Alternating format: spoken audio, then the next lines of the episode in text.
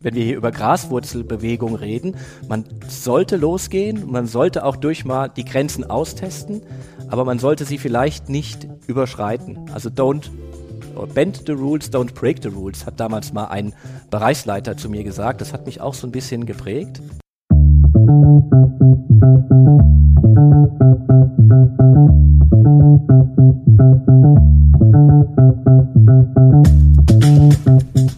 Hallo und herzlich willkommen zu Kluges aus der Mitte, dem Podcast von und mit Sabine und Alexander Kluge.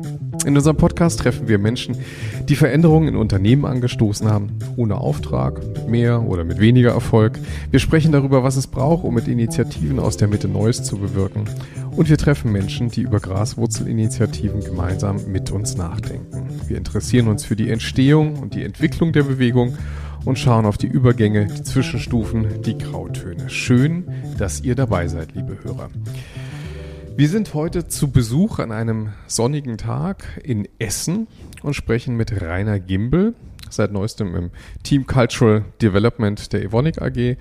Viele Jahre lang, so sagt das Profil in LinkedIn, war er Digital Strategist und äh, Heute interessiert uns, wie er eigentlich die Dinge bewegt hat, die er in dieser Organisation, in der er so lange schon Mitglied ist, bewegt hat und wie er seine Follower für sein Thema und sein Projekt gefunden hat. Schön, dass wir hier sein dürfen. Herzlich willkommen. Schön, dass ihr hier seid vielen Dank auch für den Termin und dass ich hier jetzt meinen ersten Podcast mitmachen darf. Ja, super, super. spannend. Wir, wir, haben also Podcast-Premiere. Ähm, das heißt, wir sitzen jetzt hier frisch verkabelt in so einem Kreativraum und ähm, e-, Evonik ist relativ dicht. Ähm, also das heißt also Ferienzeit und auch Corona-Zeit, keiner hier. Deshalb konnten wir uns Sitzsäcke schnappen und, äh, und ähm, auf Papphockern unser Equipment stapeln. Also es sieht eigentlich so aus, als wäre alles normal, aber. Halt, stopp, wir müssen das noch sagen. Der Abstand zwischen den Sitzsäcken beträgt Minimum zwei Meter, wenn ich mich hier so umschaue. Ja, das packen wir natürlich in die Show Notes, das Bild. Rainer, wie bist du der geworden, der du bist? Das ist eine spannende Frage. Also man wird ja als, als Mensch geprägt von seinem Umfeld, äh, von, wie man aufwächst. Äh, vielleicht dazu, ich bin äh, in Frankfurt geboren, äh, habe äh, zwei größere ältere Schwestern. Vielleicht prägt das auch in irgendeiner Art und mhm. Weise. Ich bin so ein bisschen der Nachzögling, mhm. äh, der da so ein bisschen, bisschen hinterherkam und von seinen Schwestern durchaus auch noch mit erzogen wurde. Ähm, das spielt sicherlich auch noch eine Rolle. Ich habe ähm, bin aber sonst ganz normal in Frankfurt Stadtzentrum aufgewachsen. Das prägt einen sicherlich auch. Ich bin Stadtkind, ganz mhm. typisch. Ähm, habe da durchaus auch eine Verbundenheit zu meiner Heimat immer noch, äh, habe aber dann ganz normal irgendwann mal Abitur gemacht, habe äh, meinen Zivildienst gemacht, habe eine Ausbildung gemacht zum Groß- und Außenhandelskaufmann, weil man mhm. das eben so als Basis gemacht hat und habe ein BWL-Studium dann hinterhergelegt. So, und das war so mein, mein Background, meine Ausbildung, äh, wo ich herkomme. Und ähm, ich bin vielleicht auch als Person begeisterter Fußballer, habe schon immer selbst Fußball gespielt. Äh, mein Lieblingsverein ist natürlich Eintracht Frankfurt, die Stadt, aus der ich komme, und konnte mich da auch schon immer begeistern für dieses Thema und habe versucht, andere auch davon zu begeistern. Wie ist es als Eintracht Frankfurt-Fan jetzt in Essen?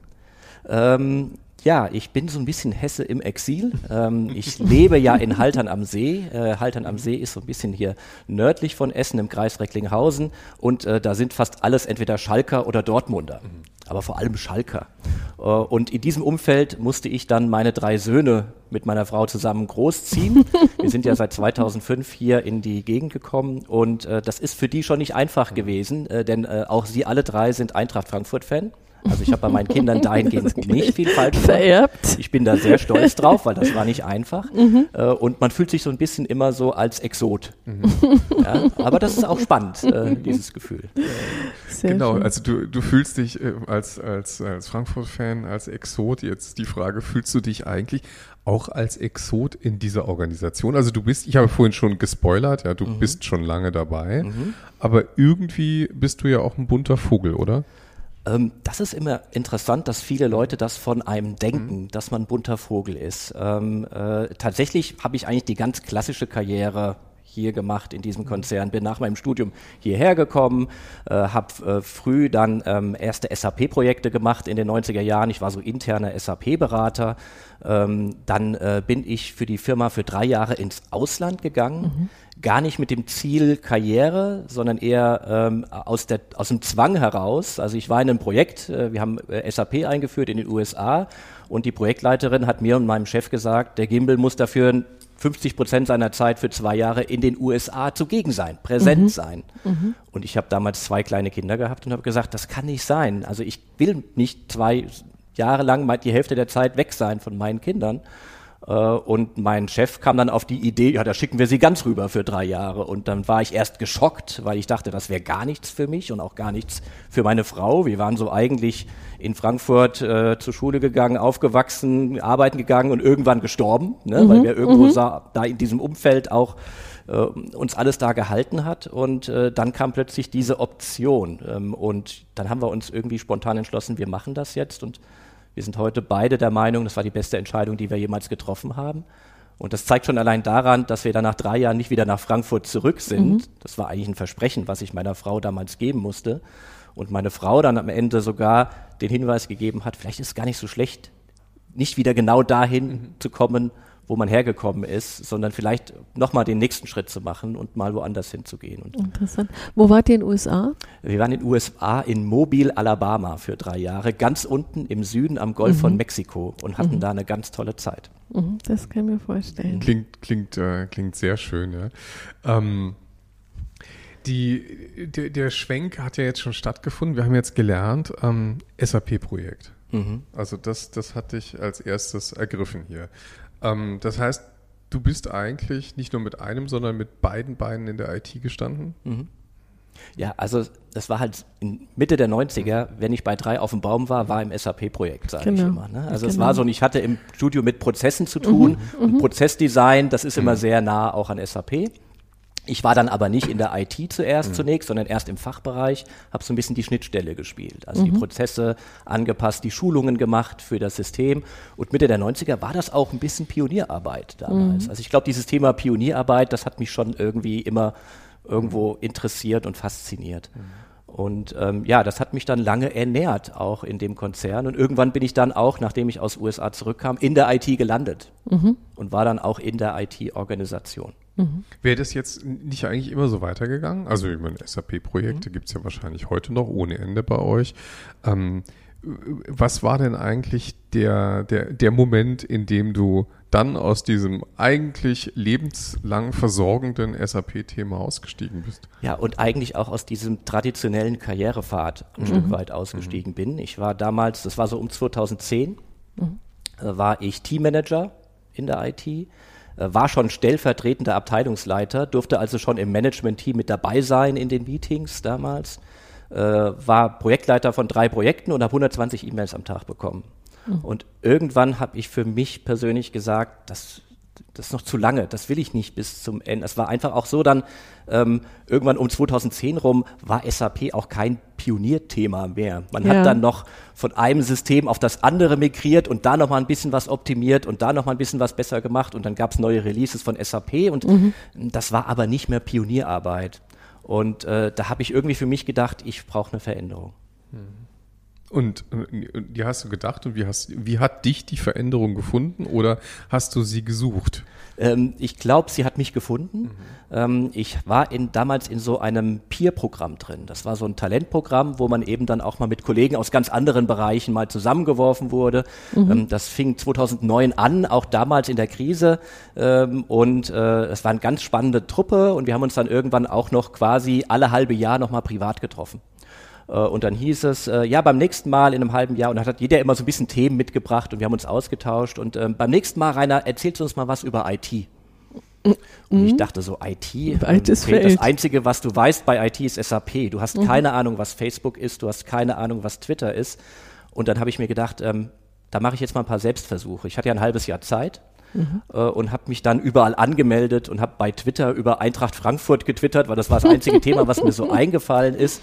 Habe versucht, da zu schauen, was das ist und habe dann äh, ein halbes Jahr später äh, da einen Vortrag gehalten von meinen mhm. Kollegen und ich habe gemerkt, wie mich selbst das Thema fasziniert hat. Und es ging eben so um Web 2.0 und was hat sich da passiert und plötzlich sprechen die Leute miteinander und vernetzen sich und was macht soziale Netzwerke aus. Und so bin ich in dieses Thema reingerutscht und habe das so zu meinem persönlichen Hobby gemacht. Das heißt, das hat dich dann auch wirklich gepackt. Also Genau. speziell dieses Thema Vernetzung. Richtig. Du hast ja ähm, in Vorbereitung auf das Buch äh, uns dann auch nochmal erzählt, dass dich das so getriggert hat, dieses Wissen austauschen, ähm, mit Leuten in Kontakt kommen, die man eigentlich gar nicht kennt und man, egal welche Frage man da reinruft, das kommt halt eine gute Antwort raus.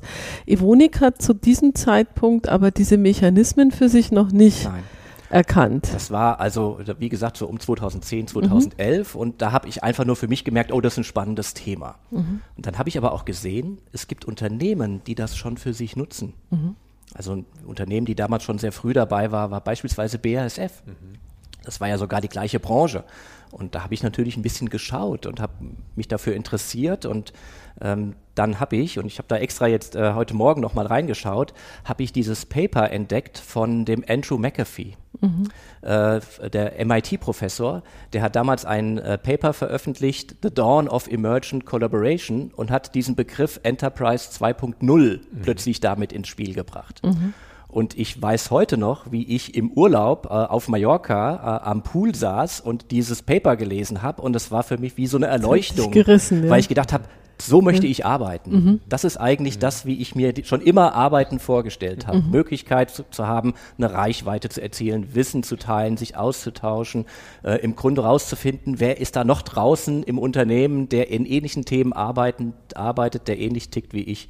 Und ähm, das war tatsächlich Sommer 2011, das weiß ich noch ganz genau. Und von dem Zeitpunkt an wusste ich, das wird mein nächster Job. Also ich, wenn das bei Evonik ein Thema wird, dann will ich das machen.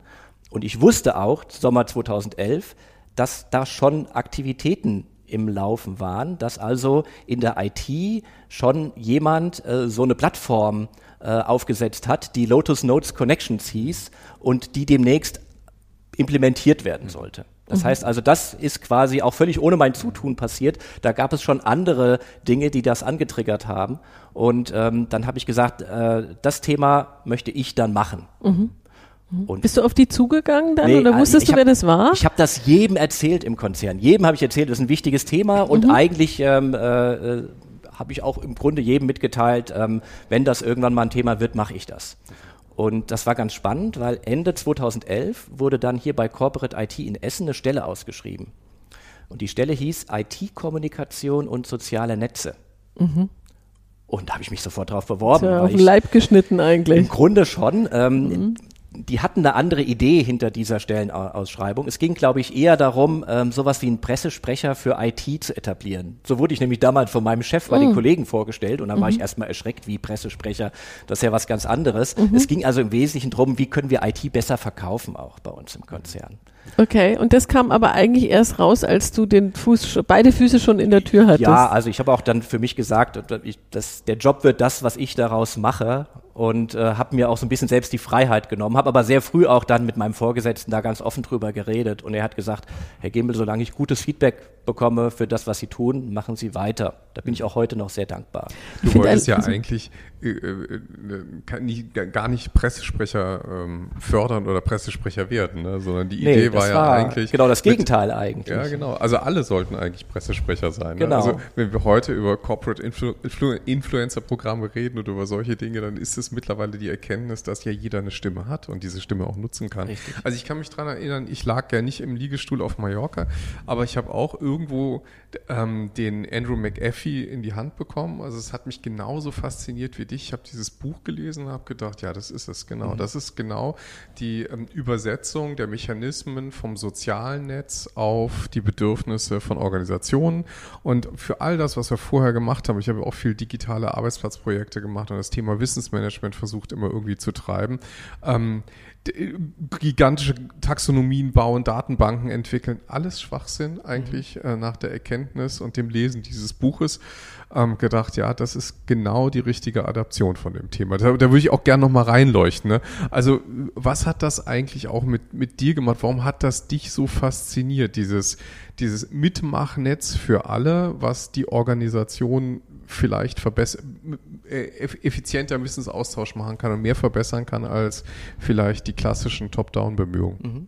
Also ich habe in den letzten Jahren immer mal so überlegt, wie habe ich eigentlich davor gearbeitet, mhm. als es das noch nicht gab. Und dann ist mir aufgefallen, dass ich sehr früh auch schon die Möglichkeit genutzt hatte, solche ähm, Intranet-Seiten zu pflegen, die ich selbst pflegen kann, die aber dann für jeden im Zugriff sind, um mhm. irgendwie mein Wissen zu teilen, um Dokumentationen zur Verfügung zu stellen für SAP mhm. zu dem Zeitpunkt noch, dass ich als Teammanager immer ähm, alles, was ich in den Management-Meetings aufgesaugt habe, versucht habe zusammenzufassen und gleichzeitig meinem Team zur Verfügung zu stellen, mhm. damit die das auch mitkriegen, weil ich immer dachte, ähm, da darf doch kein Stopp sein in ja. der Kommunikation. Ja. Und ähm, als ich dann gesehen habe, da gibt es jetzt Möglichkeiten, wo sowas im Grunde ganz einfach möglich mhm. ist und wo ich ganz einfach, relativ einfach eine große Reichweite mhm. erzielen kann.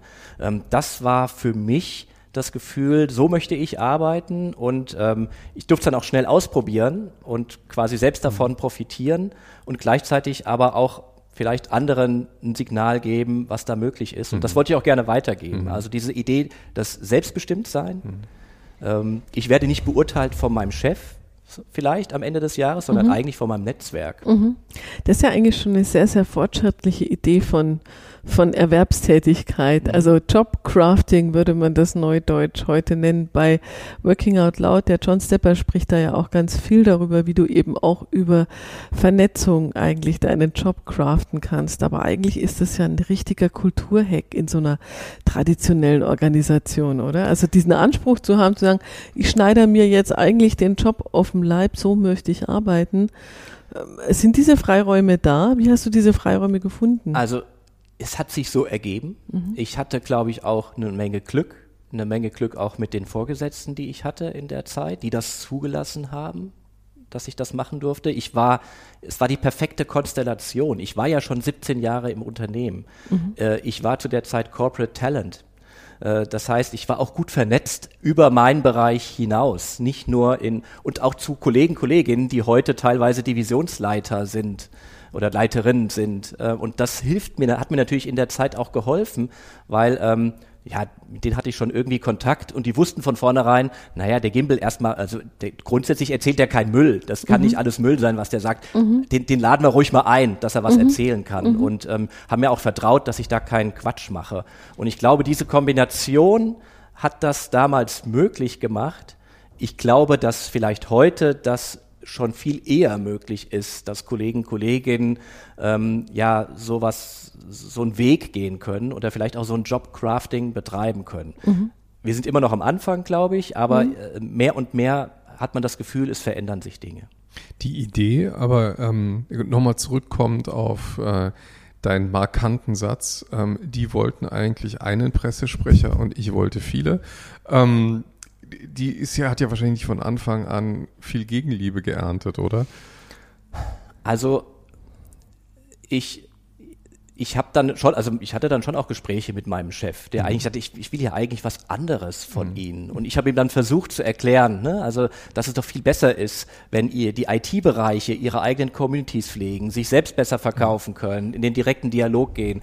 Und äh, ich hatte das Glück, dass er das verstanden hatte. Mhm. Viele im Umfeld hatten das nicht verstanden und mhm. Das auch eher kritisch gesehen. Das ist ein Riesenschritt, und ja. Das, das, ist ein Riesenkontrollverlust für eine Organisation. Ich meine, das muss man sich auch mal vorstellen. Wie kann man das verdauen eigentlich, ne? Gerade in der IT, da gibt mhm. es, da wurde ja kurz vorher wurde im Grunde die IT industrialisiert mit ITIL-Prozessen etc. Mhm. Und die Experten wurden eigentlich im Hinterzimmer versteckt, mhm. damit sie nicht mehr mit dem Endanwender in direkten Kontakt treten. Denn da mhm. sollte ja nur der Service Desk dazwischen sein, mhm. quasi so ein bisschen als Puffer, damit die nicht so ein Stress haben. Ja. Und was eben durchaus schwierig war, dann auch zu vermitteln, war zu sagen, ähm, hey, die Leute, die werden dann zwar sichtbar, aber sie können ihre Kommunikation wesentlich besser skalieren mhm. mit vielen. Denn wenn sie da eine Frage beantworten in so einer Community, dann ist die gleich für alle beantwortet. Und es ist schön zu sehen, dass dann relativ früh die IT durchaus auch mit Frontrunner war bei uns und mhm. sehr früh die ersten, nicht alle, aber die ersten in der IT eben diesen Mehrwert erkannt haben und dann auch eine Community für ihr Thema aufgebaut haben. Und da dann auch gesagt haben, wer Fragen hat, kann gerne fragen. Und es gibt da durchaus Experten, die wir früher versteckt haben, die heute sehr sichtbar sind, aber dadurch auch sehr selbstbestimmt agieren in dem, was sie tun und äh, ja äh, gar nicht diesen Shitstorm bekommen, den viele vorher erwartet haben, weil natürlich in der IT hier und da auch was nicht funktioniert. Mhm. Und äh, tatsächlich haben wir das nie erlebt. Ähm, natürlich gab es mal einen kritischen Kommentar oder so, den jemand mal auch ein verärgerter User mal oder Anwender gebracht hat. Aber äh, tatsächlich wird das sehr schnell entlarvt und äh, sehr schnell kommen dann auch andere Anwender zu Hilfe und sagen, hey Leute, ähm, seid doch dankbar, dass äh, die Kollegen aus der IT hier so offen sich stellen und äh, mhm. versuchen, unsere Fragen auch direkt zu beantworten. Das stellt ja aber auch ähm, das Machtgefüge in Frage. Ne? Also du hast vorher eine sehr stark durchstrukturierte IT-Organisation, ihr habt alles schön durchprozessiert, Kommunikationswege sind ganz schön aufgezeichnet mhm. und plötzlich kann jeder mit jedem reden. Mhm. Ähm, Du hast vorhin schon gesagt, das hat nicht unbedingt jedem gefallen. Äh, wie bist du mit Widerständen da umgegangen? Oder wie, wie, habt ihr diese Widerstände umschifft oder wie habt ihr auch die Widerständler vielleicht an der Stelle auch gekauft? Ähm, ich bin sehr früh über dieses Konzept ich glaube, das war seinerzeit in diesem ähm, TED-Vortrag von Simon Sinek, in diesem Golden Circle TED-Vortrag mhm. äh, schon enthalten, äh, auf diese Idee der Early Adopter gekommen. Das, dass man sich erstmal auf die Early Adopter und vielleicht noch auf die Early Majority konzentrieren soll und die, die dann eben weiter hinten in dieser Kurve sind, die sich noch schwer tun, die dass Laggards. man dann nicht, die Laggards, genau, oder Late Majority, dass man die nicht, ähm, die muss man respektieren, glaube ich. Ich glaube, das ist wichtig. Auch respektieren. Für dich ja. ist es noch nichts vielleicht ja. später irgendwann.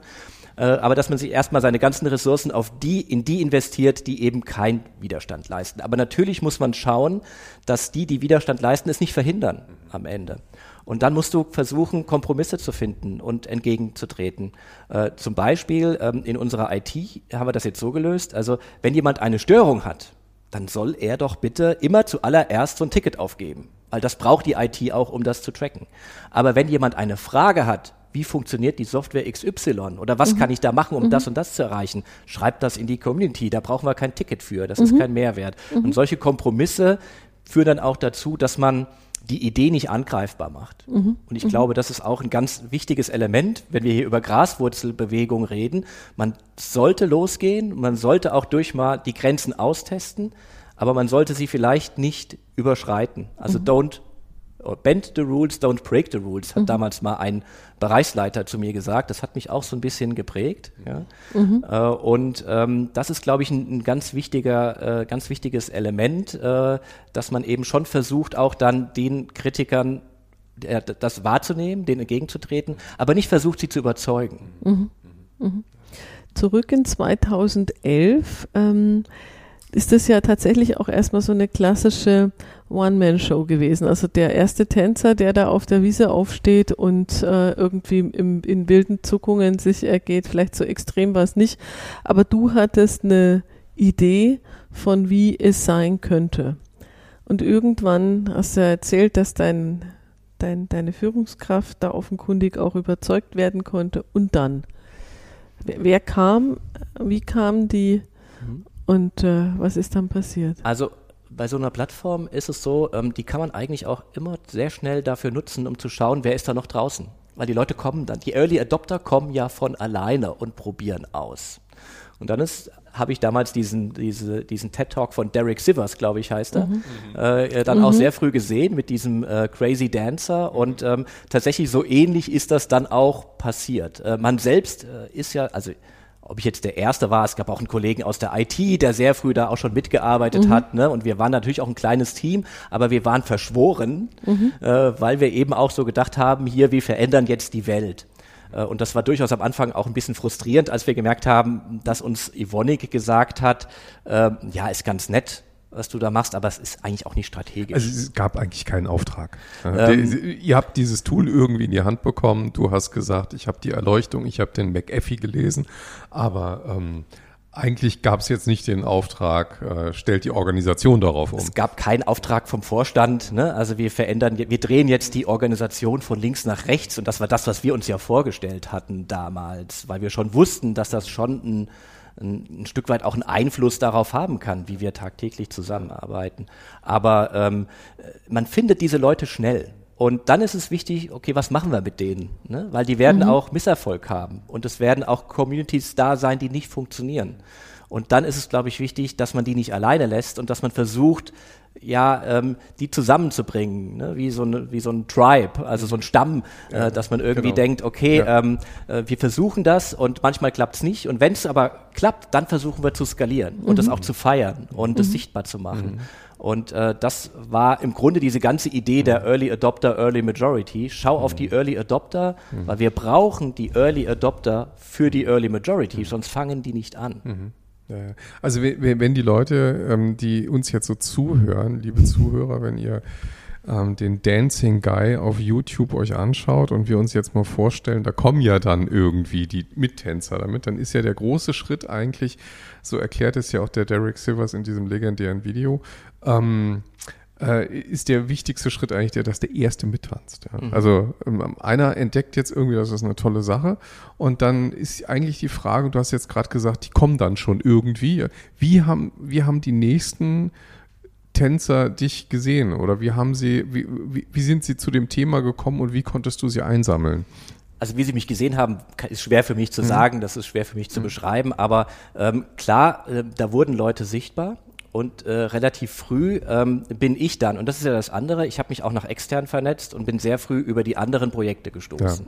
Und habe dann solche Initiativen gesehen, wie die äh, Connections Guides äh, bei, ähm, bei ähm, Ja, Continental, Continental, mhm. und dies, diesen, schö diesen schönen Film von Harald Schirmer, als sie sich das erste Mal getroffen haben. Und ähm, dann habe ich gedacht, so was ähnliches brauchen wir hier auch. Äh, wir hatten nicht ganz so, glaube ich, ähm, das, ähm, das Budget und die Möglichkeiten, aber wir haben das im Kleinen gemacht. Und ich habe die ganzen Leute alle zusammengesammelt, äh, habe mir eine ganz lange Liste gemacht und habe die alle eingeladen und habe gesagt, ich biete euch einen Zweitages-Workshop an. Äh, wo ich versuche, alles zusammenzusammeln, was für das Thema wichtig ist. Veränderungen, aber auch technisch, wie funktioniert das mit der Plattform, Community Management, was machen andere Unternehmen? Und habe wirklich im Grunde so eine Druckbetankung angeboten und habe gesagt, das Einzige, was ich von euch erwarte, dass ihr euch sichtbar macht danach als Okay. Multiplikator, als Connections Guide. Okay. Und ähm, dass ihr mithelft, einfach diese frohe Botschaft, kann man das so nennen, Ja. so Ja. irgendwie im Konzern zu Ja. verbreiten. Und ähm, ja, die Leute, äh, da waren dann eben auch genug dabei, die gesagt haben, oh ja, das möchte ich gerne machen. Und dann Denn- haben wir halt Workshops veranstaltet. Aber dann bist du tatsächlich äh, wie so ein Wanderzirkus losgezogen und hast in diesen zwei Tages-Workshops de deine Predigt gehalten. Unendlich oft und äh, immer mehr Leute eingesammelt. Also so ein bisschen kann man das so sagen. Äh, habe mich da auch damals ganz offen als Evangelist äh, auch gesehen. Äh, und irgendjemand hat mal ein alter Kollege zu mir gesagt, ja, pass auf, dass du nicht am Kreuz endest, wenn du hier als äh, Evangelist agierst. Äh, aber das genau ist nicht passiert. Ähm, ja, auch deswegen, weil immer genug Leute da waren, die, ähm, äh, die gesagt haben, hey, ist eine spannende Sache, mache ich gerne mit. Und ähm, ich glaube, das war am Ende, am Ende sogar förderlich, dass das eher so ein U-Boot-Projekt war und gar nicht so eine Sichtbarkeit hatte, weil es konnte sich eigentlich sehr langsam und Schritt für Schritt immer mehr entwickeln. Und äh, man hat hier bei Ivonic bewusst oder unbewusst diesem Thema Zeit gegeben.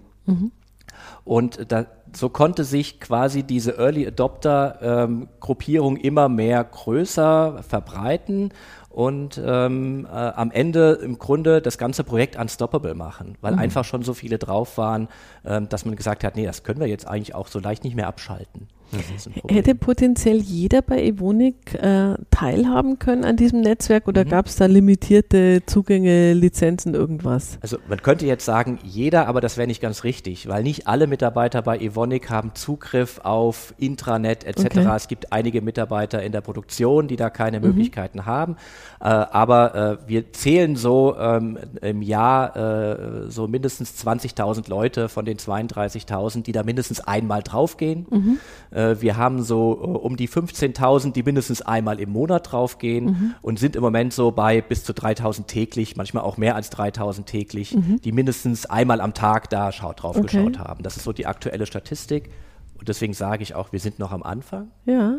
aber es ist ein Selbstläufer. Früher hatte ich immer das Gefühl, ich muss selbst viel posten, damit es ein bisschen angeschoben wird. Mhm. Und heute stelle ich fest, dass ich mich manchmal zurücklehne und einfach schaue, was da für schöne Diskussionen stattfinden, äh, was Neues passiert ist und ähm, äh, was da heute schon alles diskutiert wird und ausgetauscht wird, äh, da hätten wir vor Jahren nur drüber geträumt. Das mhm. ist spannend mhm. zu sehen. Ich glaube, äh, die kulturelle Dimension, also die Symbolik, die dahinter steht, dieses Netzwerk zu haben, und äh, jeder kann eigentlich wahrnehmen, dass man dort seine Meinung äußern kann und oder dass man Mitstreiter finden kann.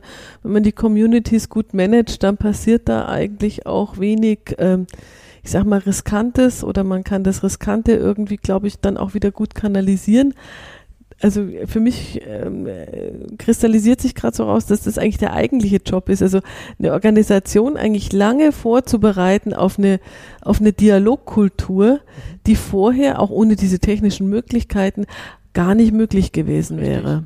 Ja. Richtig. Also es ist ja eigentlich nicht also das war, glaube ich, auch was anderes, was, ähm, was mir damals geholfen hat, äh, auch nicht die, den Mut zu verlieren, mhm. zu sehen, ähm, das ist nicht nur bei Evonik schwierig, das mhm. ist kein Problem von Evonik, mhm. sondern das ist ein Problem eines historisch gewachsenen Industriekonzerns, äh, der äh, über Jahrzehnte, vielleicht sogar Jahrhunderte hinweg eine ganz andere DNA eigentlich mhm. hatte, die mhm. dem eigentlich widerstrebt, Total, des ja. offenen Austausches mhm. über alle Bereiche hinweg. Äh, wir haben Hierarchien ja auch deswegen in der Menschheitsgeschichte etabliert, um Kommunikationswege zu optimieren. Richtig. Und das ist immer noch ein wesentlicher Grund für Hierarchien. Mhm. Und ähm, dass das erstmal knirscht, wenn man solche Plattformen in so ein Unternehmen einpflanzt, ist eigentlich ein ganz natürlicher Prozess, glaube ich. Mhm. Ja klar, und im Übrigen natürlich auch der Umgang mit Information, also die Frage der Transparenz, auch das ist ja, also da knallen ja wirklich Kulturkonzepte oder Denkhaltungen aufeinander. Mhm.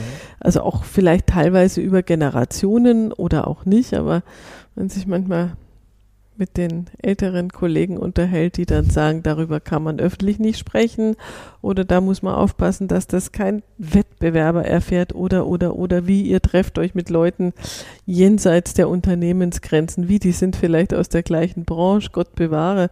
Ja, also äh, das, ist, das sind alles Stresstests eigentlich für eine gewachsene DNA. Und äh, die, zu dieser DNA gehört ja auch so ein bisschen das Menschenbild, was dahinter steckt. Mhm. Und man hat das auch zu Beginn auch einfach den Mitarbeiter, Mitarbeiterinnen nicht zugetraut, mhm. dass sie das können.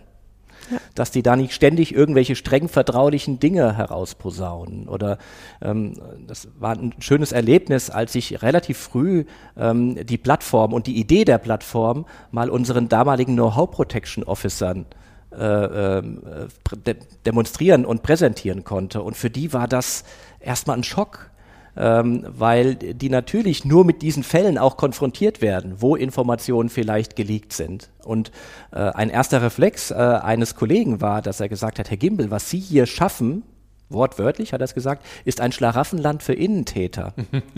und ähm, wir, wir grinsen da vielleicht heute ein bisschen und damals musste ich auch nach innen heraus grinsen, aber es war aus der Sicht dieses Kollegen eine ganz natürliche Aussage, die man mhm. auch nachvollziehen mhm. muss. Und ich glaube, das war wichtig, das auch zu respektieren und mhm. das auch zur Kenntnis zu nehmen und zu sagen, Sie haben völlig recht. Und wir haben uns auch deswegen früh gekümmert, dass es für diese Plattform zehn Regeln gab, zehn Verhaltensregeln, ganz simpel eigentlich gesunder Menschenverstand, die jeder, und das haben wir auch tatsächlich technisch sichergestellt, die jeder mindestens einmal zur Kenntnis nehmen muss, bevor mhm. er auf dieser Plattform arbeiten darf. Mhm. Äh, die meisten Leute haben diese zehn Regeln am nächsten Tag vergessen, wahrscheinlich gar nicht gelesen. Aber es hat in den vergangenen Jahren nie ein einziges Mal jemand so gegen diese Regeln verstoßen, dass wir irgendwelche Konsequenzen hätten ergreifen müssen. Mhm. Weil sie sind eigentlich gesunder Menschenverstand. Ja. Aber dadurch, dass wir die Regeln hatten, waren wir weniger angreifbar gegenüber der Kollegen, die eben skeptisch waren. Und ja. das hat uns sehr geholfen, zu sagen, es gibt die zehn Regeln. Mhm. Und wenn jemand gegen diese Regel verstößt, dann dürfen wir auch eingreifen auf der Plattform mhm. und dürfen auch vielleicht mal einen Beitrag in Quarantäne setzen mhm. oder vielleicht auch rausnehmen, löschen. Haben wir nie gemacht, war nie nötig. Aber äh, wir haben die Möglichkeiten. Und das hat uns den Rücken freigehalten gegenüber vielen Kollegen und Kolleginnen, die vielleicht da am Anfang skeptisch waren. Gab es einen Moment, ähm, den du erinnern kannst oder der vielleicht auch wirklich in eurer äh, Geschichte dieser, dieser Initiative auch verankert ist, an dem du sagen könntest, jetzt haben wir eigentlich den Durchbruch geschafft? Also, den man festgestellt hat, wir haben jetzt eine Schwelle erreicht, in der, wie du es vorhin so schön gesagt hast, das Projekt Unstoppable geworden ist. Ich glaube, das sind nochmal vielleicht auch zwei unterschiedliche Dinge. Unstoppable ist eine Seite, aber wir haben es geschafft. Es geht jetzt okay. in die Richtung, wo man mhm. sich das, wie ja, man sich das vorstellt. Mhm. Ähm, es, es, gibt ganz viele kleine Meilensteine. Mhm. Zum Beispiel ganz früh schon ähm, hat der Bereich Corporate Innovation bei uns die, diese, ähm, dieses, dieses Format Ideation Jam entdeckt und hat im Oktober 2012 dann schon sehr früh den ersten Ideation Jam veranstaltet. Und der mhm. war ein Riesenerfolg. Also mhm. wir haben in drei Tagen glaube ich, 197 Ideen gesammelt. Äh, die meisten Ideen waren auch auf sehr generischem Level und die Leute mussten erstmal üben, aber die haben mitgemacht. Das mhm. war das Spannende. Und ähm, das ist tatsächlich von Corporate Innovation so aufgegriffen worden, dass sie dann irgendwann wirklich jährlich einen Ideation Jam veranstaltet haben und das irgendwann auch weiterentwickelt haben in eine Art Entrepreneurship Award, mhm. wo am Ende die Person, die quasi äh, äh, die meisten Stimmen bekommen hat, die von einer Jury dann eben auch noch einen Preis bekommen hat, das geht dann in die Top 5 und am Ende gibt's die Präsentation hier in der Zeche Zollverein, ein großes mhm. Event mhm. und äh, die Person, äh, die quasi dann am Ende gewählt wird für die beste Idee, darf dann ein Jahr lang mit einem Budget frei an dieser Idee agieren. Das war früher undenkbar. Mhm. Und das hat sich jetzt über die Jahre hinweg so entwickelt. Und das war natürlich auch ein ganz wichtiger Meilenstein, hat aber auch dazu geführt, das war der Nachteil, dass die Leute lange dachten, unsere Connections-Plattform, das braucht man nur für so ein Ideation Jam. Für mhm. andere Dinge braucht man die nicht. Mhm. Also viele dachten, das ist das Einzige, was man darauf okay. machen kann, mhm. weil das eben das einzige Sichtbare und Prominente war. Ähm, tatsächlich so der Punkt, wo ich gedacht habe, so langsam haben wir es geschafft, der war vor wenigen Wochen. Ähm, weil jetzt im Rahmen von ähm, der Covid-Krise, Covid-19-Krise tatsächlich die Nutzung nochmal extrem zugenommen hat und der Bedarf, sich auszutauschen, Good Practices zu mhm. teilen, mhm. ähm, äh, im Grunde Reichweite zu erzielen, ähm, dabei ganz vielen offenbar auch nochmal so, so ein Licht aufgegangen ist und gesagt haben, hey, vielleicht kann ich das nutzen. Äh, wir haben jetzt eine Neuorganisation gehabt und im Rahmen der Neuorganisation gab es Divisionsleiter, die plötzlich anfangen zu bloggen. Mhm. Äh, ja, und das sind so Momente, wo man sich dann zwischendurch mal zurücklehnt und morgens einfach mal so ein bisschen guckt, was passiert alles ähm, und äh, denkt, ja, so war das eigentlich gedacht. Und ähm, ich glaube, der Reifegrad der Organisation ist jetzt so weit, dass die Leute nicht mehr fragen, warum brauche ich das, mhm sondern sie fragen jetzt, wie geht das? Das ist so der nächste Schritt, ja. den wir da jetzt erreicht haben. Ja. Ich finde das äh, spannend und da können wir, glaube ich, auch nochmal ein bisschen äh, gemeinsam nochmal philosophieren, wohin das vielleicht auch noch führen kann. Denn du bist ja mit deinem Fall ähm, ein, ein interessanter Fall insofern für uns gewesen, weil wir A festgestellt haben, dass viele der Graswurzelbewegungen, mit denen wir reden, wo wir Bewegungen aus der Mitte analysiert haben, eins gemeinsam haben. Also fast alle haben die Möglichkeiten der sozialen Vernetzung, also der Möglichkeit, die wir heute in Organisationen oder auch außerhalb von Organisationen haben, in, in digitaler Art und Weise für Öffentlichkeit zu sorgen, Follower zu gewinnen, genutzt. Und gleichzeitig bist du jetzt sozusagen der Fall, der ja genau diese Plattform quasi aus einer Motivation heraus, weil er mal ein netten, nettes Paper von Andrew McAfee am Mallorca-Strand gelesen hat, nicht nur das, aber übertreibt, versuche es etwas zu vereinfachen, genau eine solche Plattform eingeführt hat. Also insofern auch nochmal an dich die Frage, ähm, wie schätzt denn du die Bedeutung überhaupt dieses Themas interne soziale Netzwerke, neue Kommunikationswege? Du bist ja auch ein großer Protagonist von weniger E-Mail, ja, mhm. also Vorhin hast du gesagt, du hast 190 E-Mails am Tag gekriegt. Ähm, das äh, hat mich gleich wieder geschockt. Habe ich gedacht, was hast du dagegen 100, eigentlich 120 waren 120, ja, gut, ja. Waren auf jeden Fall zu viel. ähm, also warum brauchen wir eigentlich diese neue Form der Kommunikation und wie wird sie uns unterstützen, vielleicht gerade wenn wir jetzt nach Corona denken, das neue Normal zu, zu generieren, vielleicht auch mehr Ideen aus der Mitte zu Erfolg zu verhelfen. Wie siehst du die Rolle dieser sozialen Netzwerke? Also wir tendieren natürlich immer dazu, die Themen, die wir selbst jetzt auch seit Jahren voranzutreiben, als die wichtigsten Themen überhaupt zu sehen. Also von daher muss man da ein bisschen vielleicht auch sich ein bisschen zurücknehmen und auch mal sehen, es gibt natürlich auch noch viele andere wichtige Themen. Ich glaube aber, dass die Tatsache, dass wir heute als Unternehmen so eine Plattform haben, die eine gewisse Lebendigkeit auch zeigt, mhm. dass das eine wunderbare Voraussetzung ist. Ähm, ich glaube, dass es heute ja wichtiger denn je ist, dass Veränderung nicht nur quasi von oben mhm. kommt, sondern dass Veränderungen aus jeder Ecke des Unternehmens ja. auch angestoßen werden kann. Und da haben wir ein paar schöne Beispiele im Konzern in den letzten Jahren gehabt, wo wirklich Individuen ein Thema vorangebracht haben, Leute um sich geschart haben und dieses Thema bis zur Umsetzung gekommen ist. Und Themen, die eben möglicherweise top-down es nie geschafft hätten. Vielleicht weil sie zu progressiv waren oder weil der Business Case gefehlt hat.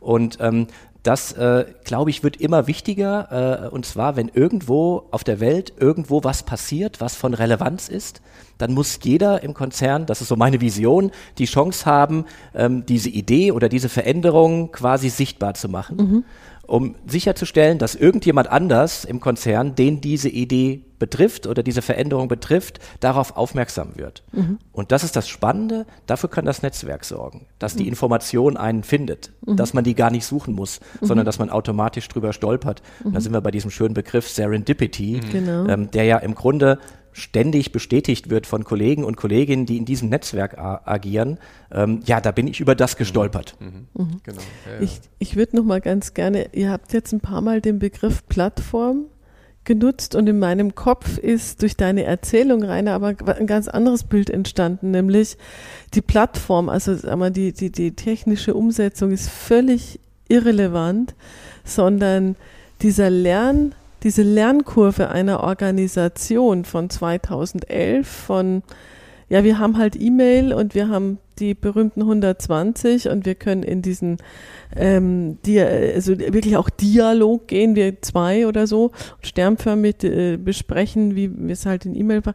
Äh, jetzt diese Lernkurve eigentlich hinzu, wir können über Innovationen weltweit sprechen, ist völlig unabhängig von der Plattform, ist völlig unabhängig von der technologischen Umsetzung, sondern das ist die Plattform bei jedem Einzelnen im Kopf oben zu sagen, wow, ähm, das traue ich mich, das kann ich. Du, du hast ja. grundsätzlich völlig recht, mhm. aber ich möchte dir trotzdem widersprechen. Ah, okay. Ich glaube, die Plattform hat eine ganz elementare Rolle mhm. und das, also man könnte jetzt daraus schließen, was du gerade gesagt hast, ist völlig egal, welche Plattform das ist. Mhm. Und das glaube ich wiederum nicht. Mhm. Weil es wird sehr viel gesprochen über unterschiedliche Technologien. Und viele Leute denken, nur weil man da ein Like klicken kann, ist mhm. das schon automatisch eine Plattform. Mhm. Und das waren viele Diskussionen, die auch wir in den letzten Jahren hatten. Mhm. Was ist jetzt die beste Plattform oder was ist die richtige Plattform? Mhm. Und das ist, glaube ich, eine Erkenntnis aus den letzten Jahren. Die Plattform muss schon gewisse Dinge möglich machen. Mhm, das und das stimmt, hat eigentlich ja. Andrew McAfee schon beschrieben. Er hat nämlich von Emergenz gesprochen. Und Emergenz kann nur entstehen, wenn es Viralität gibt mhm. auf so einer Plattform. Und das heißt, das kann nur entstehen auf Plattformen, die Viralität ermöglichen. Mhm. Und es gibt ganz viele Plattformen auf dem Markt, auf Konferenzen, auf denen wir alle waren, die wir gesehen haben, wo wir wissen, naja, das ist jetzt ein SharePoint mit einer angedockten Kommentarfunktion. Ja. Und in diesen Klar. Plattformen entsteht keine Viralität. Mhm. Und deswegen sage ich immer, die Plattform ist nicht irrelevant, okay. sondern es ist wichtig, dass sie diese Fähigkeiten hat. Good point. Diese ja. Fähigkeiten heißt dann eben auch, äh, wirklich auch in den Austausch kommen können, äh, auf eine ganz einfache Art und Weise. Wird auch oft über äh, die äh, Intuitivität gesprochen als ein großes und wichtiges Erfolgselement. Ja, also das spielt natürlich, spielt das eine Rolle, aber wenn die wirklich emergent sind, mhm. sind die in der Regel im ersten Moment auch nicht intuitiv, mhm. weil dann haben die ein ganzes Portfolio an mhm. Angeboten und das ist für jeden, der das vorher nicht gewohnt war, gerade im geschäftlichen Umfeld erstmal schwierig. Mhm. Äh, und ähm, wir haben aber trotzdem gezeigt, also auch wenn ähm, Kollegen, Kolleginnen das vielleicht im ersten Moment nicht intuitiv finden, im zweiten Moment haben sie dann doch erfolgreich auf so einer Plattform agieren können. Mhm. Äh, ich, ich glaube, wie gesagt, sie, die Menschen müssen diese Erfahrung machen, diese Serendipity-Erfahrung. Okay. Ich bin mhm. da über irgendwas gestolpert. Mhm. Und man muss ganz klar sagen, über einen Group-Chat geht das nicht. Ne? Mhm. Also das Beispiel jetzt Microsoft Teams ist ein super Tool, aber es wird niemals bereichsübergreifend mhm. irgendwelche ähm, Silos mhm. irgendwie auflösen. Mhm. Das wird nicht passieren. Es gibt mhm. da keine Durchlässigkeit. Mhm. Und diese Durchlässigkeit, die ist, glaube ich, ein wesentlicher Faktor. Und deswegen bin ich immer bei denen, die sagen, das System ist egal, sage ich immer, nein, das System spielt eine ganz wichtige Rolle. Es muss ganz wichtige Kriterien erfüllen. sonst ist das nicht möglich. Okay. Was wir eigentlich als ähm, Serendipity bezeichnen oder als über Dinge stolpern, äh, was ja im Grunde solche, solche, diese Philosophie auch ausmacht. Jetzt wollen, natürlich alle, jetzt wollen natürlich alle wissen, was das für, was für eine Technologie zugrunde liegt.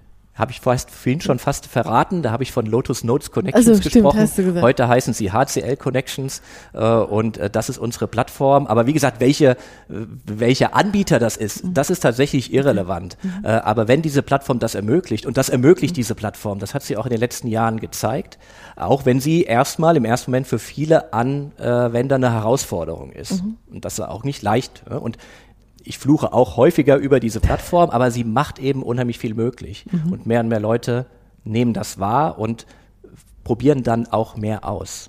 Tatsächlich äh, fristen ja, ich kenne es ja nun aus vielen Organisationen heraus, weil ich ja genau in solchen Projekten auch oft äh, versuche, die, die, die, die, die, diese neue Form der Zusammenarbeit mitzugestalten, fristen solche Plattformen Nischendasein. Also du hast dich ja letzten Endes dieser Plattform angenommen, hast gesagt, die nehmen wir jetzt als Plattform, sie ist da, wir können sie nutzen und sie erfüllt diesen Zweck. Ähm, das ist häufig in den Microsoft-Umgebungen ein Yammer auch, ähm, was äh, gar nicht genutzt wird, wo die meisten Leute auf Teams springen und man sagt, da findet Serendipity nicht statt. Ja, dieser Wissenszufall, dieses, ähm, äh, dieser diverse Blick auf, wie bunt ist eigentlich unsere Organisation, um festzustellen, da hat jemand in Singapur vielleicht ein ähnliches Problem wie ich und der kann mir helfen. Also diese Sichtbarkeit von Themen, grenzenübergreifend, das gibt es schon häufig in Organisationen, aber ähm, es fehlt halt derjenige, der, wie du gesagt hast, ich pack das jetzt frühzeitig an, dann hast du ähm, in deinen Workshops äh, 100, 120 Follower generiert, die dir eben, die mit dir äh, diese, diese Plattform weitergetrieben haben, wahrscheinlich auch nicht als Teil ihres Jobs, nehme ich mal an, sondern eher auch freiwillig oder Noch viel weniger als für mich. Also für mich war ja zumindestens das Thema soziale Netze anfangs mit in der Jobbeschreibung mit drinne. Und von daher, die waren wesentlich mutiger da noch, als ich das jetzt gewesen war. Ich konnte das ja irgendwie verkaufen, musste nur meinem Chef irgendwie klar machen, lass mich mal weitermachen. Ja. Äh, aber für viele andere war das eine wesentlich größere Herausforderung. Und deswegen ist das vielleicht, die haben noch viel mehr Mut bewiesen, dann auch da mitzumachen und sich sichtbar zu machen. Genau. Und das führt mich dann eigentlich auch zu, zu der nächsten Frage. Es kommt ja dann irgendwann auch der Punkt, wo wahrscheinlich eine Konfliktsituation dieser Multiplikatoren oder Botschafter oder wie wir sie immer nennen, die da mit dir mitrennen und das auch noch nebenher tun, kommt ja irgendwann die Situation auch auf, dass eine Führungskraft mal sagt, was machst du da eigentlich nebenher?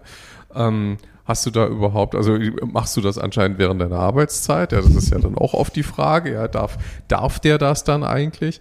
Ähm, kriegt er eine Genehmigung von oben? Und irgendwann stellt sich ja die Frage, gibt es eigentlich bei einer Graswurzel Licht von oben? Also kommt irgendwer jemand an und gibt dir diese Absolution und stellt sich hin und sagt, ähm, okay, wir decken das, ähm, ihr dürft das jetzt auch machen und es ist jetzt Teil unserer offiziellen Strategie.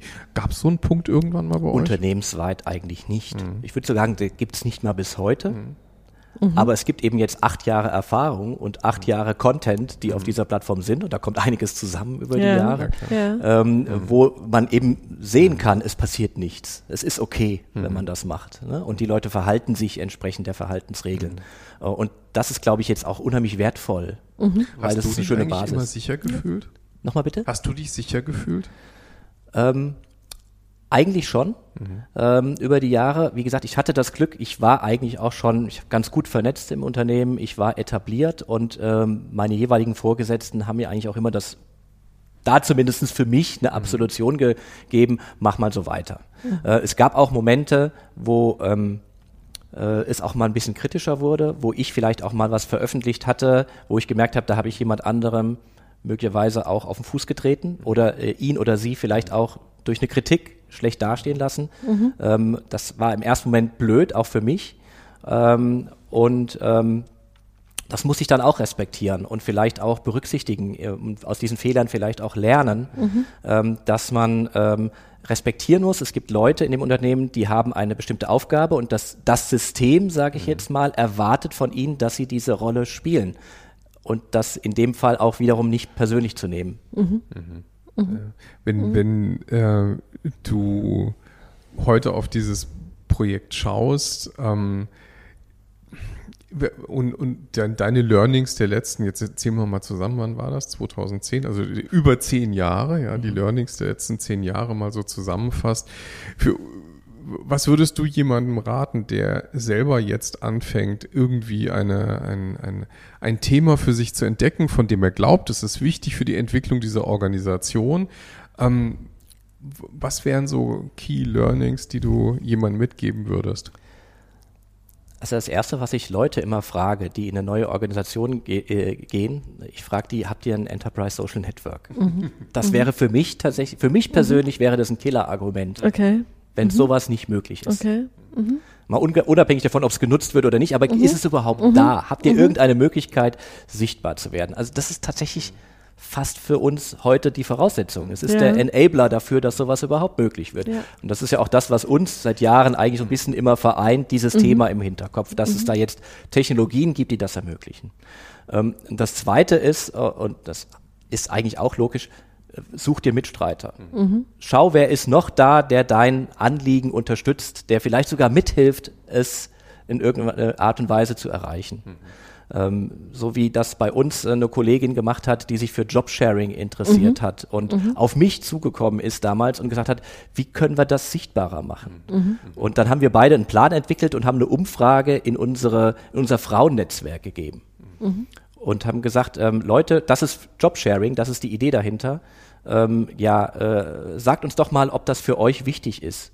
Mhm. Und ich kann mich heute noch erinnern, wie die Kollegin jede Stunde bei mir reingekommen ist und gesagt hat, jetzt haben schon wieder so und so viele und innerhalb von 24 Stunden haben 200 Leute da geantwortet. Das war damals viel mhm. für unsere Plattform. 30 Prozent davon waren Männer, weil es mhm. eine öffentliche Community ist. Mhm. Ja. Mhm. Äh, und äh, 90 Prozent von dem haben gesagt, tolle Sache, macht weiter. Wir haben ganz viele Kommentare gehabt. Und das war für die Kollegin dann Rückenwind ja, und heute haben wir eine Jobsharing-Plattform bei uns im Konzern. Die das, auch, die auch aus innen heraus. Genau, das ist im Grunde, und das ist. Team ist heute noch mit dabei und das sind heute noch Leute, die teilweise intrinsisch motiviert in ihrer Freizeit versuchen, dieses Thema mit weiter voranzubringen, weil auch da sind wir noch am Anfang und müssen noch viel machen und es ist noch viel Überzeugungsarbeit notwendig. Aber es ist eben so auch eine Graswurzelbewegung, die durch diese Plattform erst möglich war. Jetzt muss ich einmal mal fragen zwischendrin, ist Evonik vielleicht ein Ort, an dem besonders gut Graswurzeln gedeihen. Du hast ja vorher gesagt, Schlaraffenland hast du mal in die Runde geworfen. Wir haben ähm, in Vorbereitung auf unser jetzt gemeinsames Gespräch, hast du vorher nochmal erzählt, dass ihr eine Graswurzelinitiative zum Thema soziales Lernen ins Leben gerufen habt. Die würde mich dann auch nochmal interessieren, dass du die vielleicht auch nochmal kurz skizzierst. Gibt es hier eine besondere, also ist hier an der, an der Ruhr oder? Ein besonders offenes Klima für Graswurzelinitiativen. Also Evonik ist ja eben nicht nur an der Ruhr, sondern Evonik ist ja wirklich ein globaler Konzern Überall, mit sehr vielen ja. Standorten. Also von daher kann man es, glaube ich, aufs Ruhrgebiet jetzt nicht reduzieren. Äh, muss ich jetzt sagen, auch als Hesse hm. im Ruhrgebiet vielleicht, ähm, auch wenn das ganz liebe Menschen sind hier. Äh, aber äh, nein, äh, Evonik ist da jetzt nicht was Besonderes. Und es ist bei Evonik immer noch genauso schwer, oder es ist immer noch sehr schwer, wie in vielen anderen Konzernen, ähm, solche Graswurzelbewegungen aufzusetzen. Und wir haben mhm. auch viele Graswurzelbewegungen, die sich, auch das Jobsharing tut sich noch schwer. Mhm. Von daher wäre das jetzt, glaube ich, ein falscher Eindruck. Mhm. Aber wir haben ein Fundament. Mhm. Ein Fundament, das quasi die Voraussetzungen geschaffen hat, dass grundsätzlich Graswurzelbewegungen möglich sind. Mhm. Also das ist ja schon mal, und das ist vielleicht sogar ein Wettbewerbsvorteil. Mhm den wir vielleicht gegenüber anderen Konzernen haben, ähm, ja. die äh, eben da noch nicht so weit sind genau. und bei denen das noch nicht da ist. Genau, hier kannst du was bewegen. Ne? Das ist ja eigentlich äh, ne, unter, unter den Employer Branding Gesichtspunkten zum Beispiel, wenn du vorher sagst, wir haben ein ESN, wir haben grundsätzlich die Möglichkeit, in, den, in, in Resonanz zu kommen, voneinander, miteinander zu lernen. Und jetzt ist es an dir, äh, die Traute zu haben, über den Tellerrand raus auch mal was anderes anzuzetteln. Ja, du selber bist ja dann auch immer sichtbar geworden. Wir haben uns ja tatsächlich auch kennengelernt über den äh, über eine Konferenzformate, über den IOM Summit. Äh, ich kann mich noch sehr gut erinnern an die Unterzeile deines ersten äh, Talks, als ich Gast war auf dieser Konferenz. Die hieß, glaube ich, ähm, Having a Vision, not a Plan. Ne? Also mhm. ihr, ihr, ihr hattet einfach keinen Plan, aber ihr hattet eine Vision. Ja? Und die die hast du dann mit deinen Mitstreitern weitergetrieben. Und das ähm, finde ich ist eine, eine, eine schöne Geschichte und vor allem auch eine erfolgreiche Geschichte, denn wegzudenken ist jetzt diese Plattform nicht. Also nochmal vielleicht auch zusammenfassend, ja, ähm, glaube ich, du hast es auch so vorgelebt, ne? das Thema sichtbar machen. Du hast ja nicht nur dich sichtbar gemacht, du hast das Thema sichtbar gemacht. Ähm, Follower sammeln, Follower überzeugen davon, dass sie mitstreiten, ähm, ganz offensichtlich wesentlicher Erfolgsfaktor. Und irgendwann mal, ähm, und das ist dann immer auch noch für uns nochmal eine Frage in diesen, diesen Schritt hinein, Teil der Formalorganisation werden? Fragezeichen. Ähm, ist das dann zum Beispiel mit diesem neuen Job, in dem du jetzt bist, Team Cultural Development mhm. heißt mhm. das, ist das dann quasi auch die Legitimierung dessen, was du so für, da, für, für was du so nebenher so heftig gebrannt hast? Also es ist spannend, weil ich lange Zeit auch das Gefühl habe, ähm, ich bin vielleicht für dieses Unternehmen dann auch für jeden anderen Job versaut. Ich mhm. kann das nicht mehr in irgendeinen traditionellen normalen mhm. Job zurückgehen. Und dann hat sich tatsächlich Ende letzten Jahres das so ergeben, dass die HR-Organisation sich neu or organisiert hat. Und ähm, in, äh, es gibt da einen Bereich Talent Management Engage and Retain. Äh, mit, äh, meine Chefin war schon benannt für dieses Thema und äh, die hat mehrere Teams. Eins heißt Cultural Development, das andere heißt Community Management. Mhm. Das heißt, das ist das erste Mal, dass das Thema, was ich jahrelang vorangetrieben hatte, eigentlich institutionalisiert wurde. Mhm. Was natürlich auch schon ein Riesenerfolg ist. Ja. Und mein erster Reflex war, dass ich natürlich mich bei ihr beworben habe für das Thema Community Management. Mhm. Und dann hat sie zu mir gesagt, du Rainer, wie wäre es denn eigentlich jetzt mit Cultural Development? Mhm. Und ähm, dann habe ich erstmal so ein bisschen gezuckt und das hieße ja dann eigentlich auch wieder vielleicht doch eher so ein normaler Job. Mhm. Ähm, und äh, dann habe ich gedacht, hey, das ist doch eigentlich genau der richtige Zeitpunkt, jetzt vielleicht auch den Absprung zu schaffen, vielleicht das Feld auch mal anderen Kollegen, und das ist ein sehr junges Team jetzt, das Team äh, Community Management, was hoch motiviert ist und nochmal mit einem ganz anderen Drive die Dinge hier weiter voranbringt mhm. und ähm, die auch richtig Lust darauf haben. Und äh, das Thema Cultural Development, dafür habe ich eigentlich jetzt ein schönes Fundament mhm. geschaffen, denn wir mhm. nutzen natürlich unsere Plattform äh, auch für die Weiterentwicklung unserer Unternehmenskultur. Und äh, von daher ist das für mich jetzt fast so dieser perfekte nächste Schritt mhm. gewesen und ähm, die Möglichkeit, doch noch irgendwie hier einen in Anführungsstrichen mhm. äh, normalen Job bei Evonik wieder zu übernehmen, nachdem ich jahrelang so ein bisschen so der interne Freelancer war. Mhm. Mhm. Ja, dieser, die, dieser Schritt, den hören wir ähm, bei unseren Graswurzelinitiatoren oft immer mit ein bisschen Wehmut. Mhm. Ja, also da, da schwingt dann immer mit, das ist ja eigentlich auch das Ende der Graswurzel. Ja, also weil dann wird das Teil der Regelorganisation und ähm, man sucht sich entweder ein neues Betätigungsfeld oder lehnt sich ein wenig zurück und genießt, dass so viel Schwung plötzlich auf, äh, auf, die, auf die Bewegung kommt äh, und sei es auch wegen eines so unglücklichen Ereignisses, wie es Corona ist, aber trotzdem sichtbar jetzt wird, wie mächtig das ist, was du da eigentlich eingeführt hast. Ja, das, das Schöne ist ja eigentlich jetzt zu diesem Zeitpunkt, ist, dass wir das Fundament geschaffen haben für ganz viele neue Graswurzelbewegungen, die man jetzt eben auch beobachten kann, die man teilweise teilweise auch selbst wieder mhm. initiieren kann. Bei ja. dem Jobsharing habe ich mich ja auch mit eingeklinkt. Und als die Kollegin, die das gestartet hatte, in den Mutterschutz gegangen ist, mhm. habe ich das Thema mhm. übernommen, weil es mich auch so fasziniert mhm. hatte und weil ich das Gefühl hatte, damit können wir was verändern. Also von daher, das hört ja da nicht auf. Mission accomplished. Nein, eben nicht. Die Mission Accomplished haben wir noch lange nicht, aber wir haben die Mission auf den Weg gebracht. Ja, genau. Und, und eine Plattform, das finde ich sehr schön, also das Bild gefällt mir eigentlich, eine Plattform geschaffen für andere genau. Graswurzelbewegungen. Genau. Und vielleicht in drei Jahren gibt es wieder eine Jobausschreibung und die heißt dann Graswurzel Consultant. und Rainer, dann ist vielleicht auch nochmal ein Move von dir fällig und dann hast du da auch wieder ein Feld, wo du gebraucht wirst und wirken kannst das ist ja ein Stück weit das Schöne, um jetzt vielleicht auch nochmal das Thema Working Out Loud mit reinzubringen. Äh, Im Grunde, äh, wenn man ähm, in der Lage ist, in solchen Netzwerken zu agieren, äh, dass man eigentlich auch dann keine Angst davor hat, was da in den nächsten Jahren noch alles kommt, weil man schon das Gefühl hat, ja, man wird das irgendwie ne, in die richtige Richtung bewegen mhm. können. Man ist selbst in der Aktion, man kann selbst agieren, äh, man hat selbst sein Netzwerk und das geht nicht verloren. Mhm. Und darauf kann man im Grunde auch weiter noch bauen. Und von daher, äh, ich denke im Moment nicht dran, was in drei Jahren ist. Und ich bin auch nicht derjenige, der seine Karriere jetzt bis zum Ende durchplant. Und ich glaube auch, dass es heute vielleicht gar nicht mehr möglich ist. Nicht so, wie man das vielleicht früher gemacht hat. Da kann ich nur zustimmen. Ja, lieber Rainer, ähm, danke für die Zeit, die du mit uns hier verbracht hast und ähm, die Erkenntnisse, die du mit uns geteilt hast. Äh, ich finde, ein, eine Mission zu haben, eine Plattform für andere Graswurzeln zu bauen, ist sowieso eine, eine ganz tolle Mission, also auch, auch in unserem Sinne. Mhm. Ähm, ja, schönen Dank fürs, äh, für, fürs Teilen der Informationen, fürs Schwatzen. Du bist ja auch überall ähm, vernetzt sichtbar. Also wer dir folgen will, muss, glaube ich, nur mal auf Twitter. Natürlich muss er Eintracht Frankfurt Content ertragen, ist klar. Da müsst ihr durch. Aber, ähm, Hier und da. Genau. Aber kann, die gewinnen ja nicht so oft. Und dann mache ich, wenn sie verlieren, poste ich auch nicht. Genau. Und auf LinkedIn bist du auch sehr präsent. Also äh, du lebst das ja auch vor und äh, im, im Sinne auch, du hast es gerade nochmal erwähnt, von Working Out Loud sowieso auch vernetzt und offen und wertschätzend mit den Kollegen, die das in der ganzen Industrie treiben, dieses Thema ähm, gut vernetzt und gut miteinander ähm, im Austausch. Also das ist dann noch unser Appell, dir zu folgen und mit dir in Kontakt zu treten. Ähm, für uns bleibt jetzt eigentlich nur noch ähm, auf Wiedersehen zu sagen. Natürlich euch, liebe Zuhörer, äh, zu bitten, auch uns zu folgen, den Podcast gerne zu abonnieren und ihn natürlich auch zu bewerten. Ähm, in unserem Buch Graswurzelbewegung in Unternehmen äh, beschreiben wir nicht nur Reiners Fall, sondern auch viele andere Fälle, in denen wir die Gelegenheit hatten, in Organisationen zu schauen, wie Graswurzelbewegungen wachsen. Auch das ist etwas, was wir euch gerne nahelegen. Ähm, das gibt's jetzt im gut sortierten Fachhandel zu kaufen.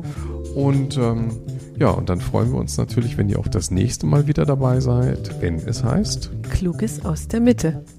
Macht's gut. Danke. Macht's gut. Tschüss. Tschüss. Vielen Dank für die Einladung. Thank